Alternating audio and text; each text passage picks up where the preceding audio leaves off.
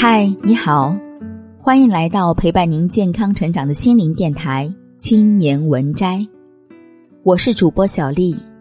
今天给大家分享的文章是：绕绕远路，也是度过人生的方式。很多日本编剧有一种特殊的能力，无论多么现实的题材，都可以把它拍成一部饱含理解的生活片。就拿我的事儿说来话长来说，这部剧讲的是一个名叫岸边满的三十一岁无业游民的故事。我原本料想这是一个有点颓废的故事，但该剧在豆瓣上得分高达九点一，被打动的人不在少数。日本经济不景气，青年家里蹲的情况很普遍。为什么一个废宅的故事能打动人？首先，他打破了我们的刻板印象，主角是宅，但他不是废物。相反，岸边满是个理想主义者，原本就读于名牌大学，想开咖啡厅便去创业，但九个月店就倒闭了。之后，岸边满也没有找到一份能唤醒他热情的工作，就这么蹲在了家。虽然没工作。但他的每一天都津津有味。早上五点为早起开店的母亲泡一杯香浓的咖啡，中午做美味的简餐喂饱自己，时不时去打零工挣零花钱，经常给家人跑腿赚一点点差价。总之，哪怕是家里蹲，岸边满也尽量的自给自足，积极发挥家庭万金油角色。所以还挺招大家疼爱。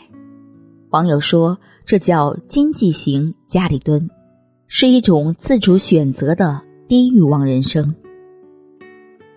低欲望的人生是怎么样的？这部剧厉害的第二点就是它拓展了我们对生活意义的想象。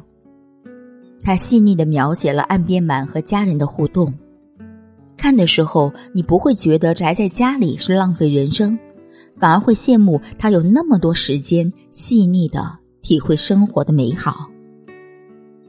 比如吃饭的时候，满会一本正经的和家人讨论牛肉是做寿喜锅好吃还是烤着好吃。侄女失恋了不想上学，满会为她做好吃的咖喱炒面，还会绕远路带她去海边散心。姐夫辞职了，没有找到新工作。满就陪他在家里拼拼图。让我印象最深的剧情是，某一天晚上，满和姐姐一边播银杏，一边聊小时候的事。回忆某段往事的时候，他们突然忘了当时看的电影是什么，只记得是汤姆汉克斯演的，和乒乓球有关。两人掰扯了好久，才记起是《阿甘正传》。在一旁的侄女忍不住插嘴：“你们想知道答案，手机一查不就好了吗？”满摇了摇头说：“是啊，你说的没错，但这样下去会变成一个越来越无聊的人。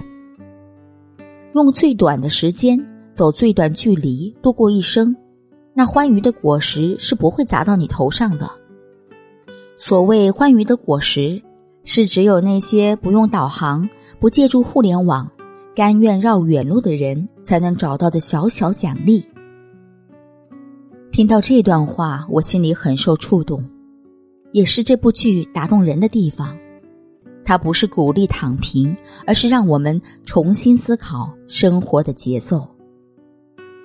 人们总是在找捷径，但生活的意义有时候是需要我们停下来想一想，甚至是绕远路才会得到的。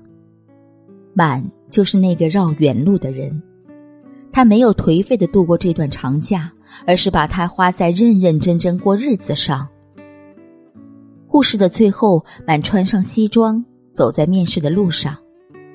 此刻的他终于想通了：有时候工作不是为了梦想，而是为了生活。如果找不到热爱的，就先从不讨厌的开始，边走边寻。兜兜转转，满好像什么事情都没有做，就变回了普通人。但这样的普通，就和他当初选择暂停一年一样，都是心甘情愿。迷茫的时候休息一下，想清楚再出发。满的闲余生活，何尝不是一段令人向往的悠长假期？有时候绕绕远路，也是一种度过人生的方式。